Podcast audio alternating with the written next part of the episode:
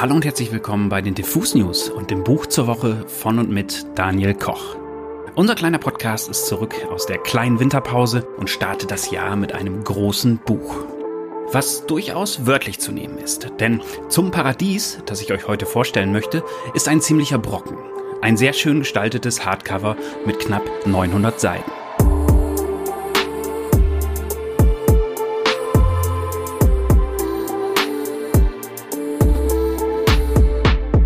Die Autorin des Buches heißt Hanya Yanagihara. Und allein dieser Name führt bei vielen Buchfans zu Recht zu Schnappatmung. Sie ist nicht weniger als ein Star der Literaturwelt, was vor allem dem Erfolg ihres Buches Ein wenig Leben aus dem Jahr 2015 zu verdanken ist. Wer diese tragische, grausame, aber dazwischen kurz mal erstaunlich zärtliche Geschichte über den charismatischen Jude und seinen drei besten Freunden gelesen hat, wird sie garantiert niemals vergessen. Es ist auch absolut keine Schande, bei diesem Buch Rotz und Wasser geheult zu haben. Ein wenig Leben wurde aber auch ein Welterfolg, weil Yanagihara eine der ersten war, die zum Beispiel gezielt auf Instagram warb und früh realisierte, dass Bookstagram eine Community ist, die vielleicht viel wichtiger sein könnte als die geschmäcklerischen KritikerInnen des Feuilletons. Hanya Yanagihara druckte sogar auf eigene Kosten Jutebeutel im Supreme Design mit den Namen der Charaktere JB, Jude, Willem und Malcolm. Ein Marketing-Tool, das schnell zum Sammlerstück wurde. Dass Yanagihara sich mit Medien- und Style-Dingen auskennt, kommt übrigens nicht von ungefähr. Sie ist nämlich die aktuelle Chefredakteurin von T, dem Style-Magazin der New York Times. Trotzdem sei an dieser Stelle gesagt, weil ja das die Hater gerne abstreiten, ein wenig Leben ist auch und vor allem ein Bestseller gewesen, weil er große Literatur ist. Selbst wenn, wie ein Magazin sehr richtig witzelte, auf 700 der 720 Seiten schrecklich traurige Dinge passieren. Trotzdem hat dieser Roman viele Menschen auf eine Art und Weise bewegt, wie es nur wenige Bücher geschafft haben. Aber zurück in die Jetztzeit. Nachdem 2019 bei Hansa auch noch Yanagiharas erster Roman Das Volk der Bäume erschienen ist, kommt nun also, zum ersten Mal im Klassenverlag bei Ulstein, zum Paradies. Und wieder scheiden sich die Geister, was von diesem Buch zu halten ist. Ich selbst habe es in den letzten vier Wochen streckenweise geliebt, dann ein paar hundert Seiten lang regelrecht gehasst, dann für ein paar Tage zur Seite gelegt, dann doch wieder in die Hand genommen, weil ich ständig dran gedacht habe, und nun bin ich auch nur halb so schlau, wie ich es denn finde. Und damit ist meine Leseerfahrung von Zum Paradies derer von Ein wenig Leben eigentlich recht ähnlich. Bei dem hatte ich ein paar Monate nach der letzten Seite dann auch noch keine Ahnung, wie ich es halten sollte und kam dann zum Schluss, dass es eines der bewegendsten Bücher war, die ich in meinem Leben gelesen habe. Aber worum geht es im aktuellen Roman? Zum Paradies erzählt Geschichten, die sich über mehrere Jahrhunderte erstrecken. Das Buch besteht aus drei Teilen, die allesamt in einem Amerika spielen, das wie der Rest der Welt an entscheidenden Punkten der Geschichte etwas anders abgebogen ist. Der erste Teil spielt 1893, der zweite 1993, der dritte in einem dystopischen, von Pandemien zerfickten 2093. Die Geschehnisse drehen sich in allen Teilen um ein Haus in New York, in Greenwich Village, mit der Adresse 13 Washington Square North. Was im richtigen Leben übrigens, oder in unserer Welt, ein Gebäude der New Yorker Universität NYU ist.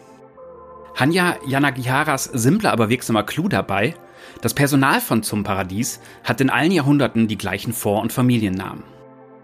Wie schon bei ihren vorherigen Büchern erzählt sie dabei meistens von Männern. Und, das macht einen sehr eigenen Reiz des Buches aus, sie erzählt aus einer Welt, in der homosexuelle Beziehungen schon im 19. Jahrhundert in Teilen der Welt die Norm sind. Und es zudem völlig klar ist, dass homosexuelle Paare heiraten, Kinder adoptieren und großziehen. Aber, so viel sei hier gesagt, paradiesisch sind Yanagiharas Welten trotzdem nicht. In Part 1 des Buches ist New York Teil der sogenannten Free States, die sich von Restamerika nach dem Bürgerkrieg abgespalten haben und wirtschaftlich und kulturell aufblühen. Hauptfigur David ist ein melancholischer, wahrscheinlich depressiver Enkel des Free States Mitbegründers Charles Bingham, der aber nach langem Zaudern lieber mit einem Trickser und Tunichtgut an die Westküste durchbrennt, wo er wiederum, im Gegensatz zu New York, nicht offen schwul leben dürfte. Teil 2 spielt in großen Teilen in einem New York in den letzten Wellen der HIV-Epidemie. Hier dreht sich alles um einen jungen Anwaltsgehilfen namens David, der wie die Autorin hawaiianische Wurzeln hat. Er lebt mit einem älteren Lover zusammen, Charles, der eindeutig auch eine Vaterfigur ist.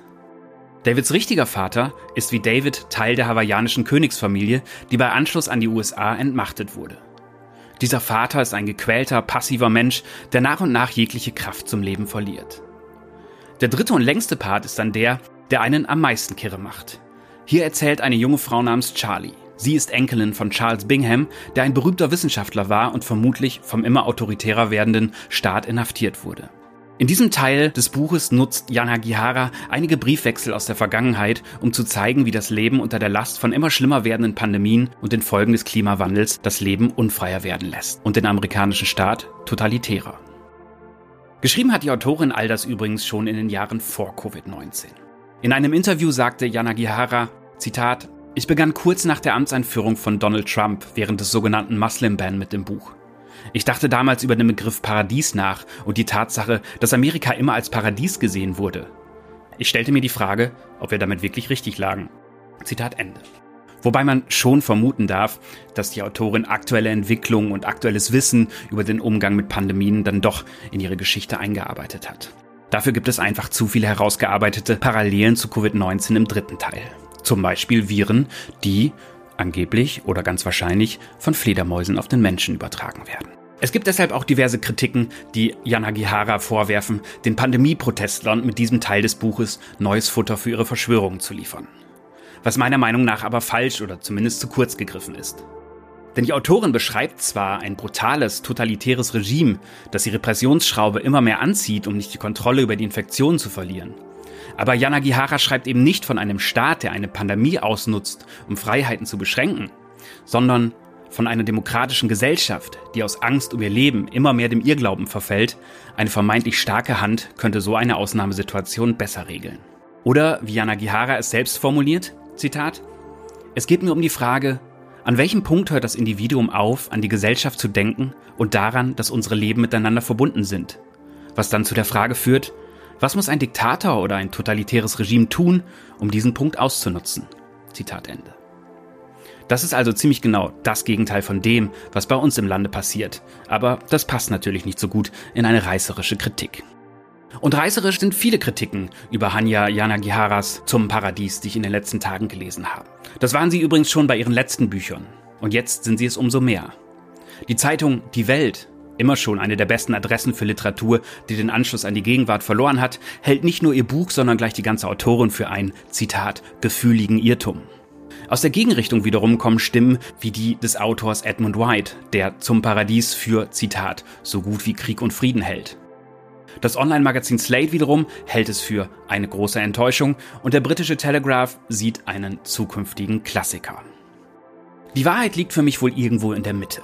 Mich hat zum Paradies schon derbe beeindruckt und mit jeder Seite mehr und mehr eingelullt. Gerade vielleicht, weil es sich so viel Platz nimmt und weil es so ausführlich und manchmal auch auf der Stelle und auf Nichtigkeiten herumreitend erzählt.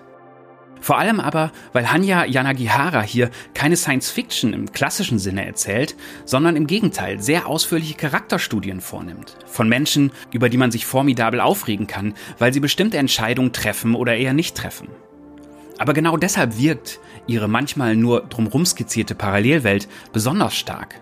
Yanagiharas lange Sätze, ihr oft bewusst auf Wiederholung und vermeintliche Nichtigkeiten setzender Stil, ihr ausführliches Erzählen vom Alltag ihrer Figuren hypnotisieren mich irgendwie. Bis man dann auf einmal in eine sehr große und sehr relevante gesellschaftliche Frage hineinstolpert, die Yanagihara dann aber bewusst nicht so beantwortet, wie man das gerne hätte, oder sie überhaupt beantwortet. Aber ob das also ein Meisterwerk ist, ich habe keine Ahnung. Zumindest jetzt noch nicht. Wird die Zeit schon zeigen.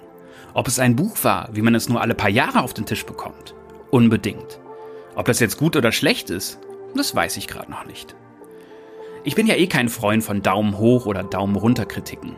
Dafür ist Lesen meiner Meinung nach noch viel mehr mit persönlichen Vorlieben verbunden als Musik hören. Und während man ein Album vorspulen kann oder skippen kann oder gleich weglegen kann, ist ein 900-Seiten-Buch schon eine andere Nummer. Da gehört schon ein gewisses Commitment hinzu. Deshalb sei diese Podcast-Folge eher eine Einladung, diesem literarischen Brocken von einem Buch mal eine Chance zu geben.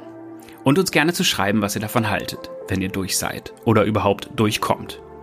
Als Starthilfe oder eher als Einladung hat der Ulstein Klassen Verlag freundlicherweise zwei Exemplare für euch. Wenn ihr eines gewinnen möchtet, schreibt uns einfach eine Mail mit dem Stichwort zum Paradies an verlosung.diffusmac.de. Und vergesst bitte eure Postadresse nicht. Tja, und das war's für heute mit der ersten Folge des neuen Jahres vom Buch zur Woche bei den Diffus News. Mein Name ist weiterhin Daniel Koch und ich sage Tschüss und bis zum nächsten Buch.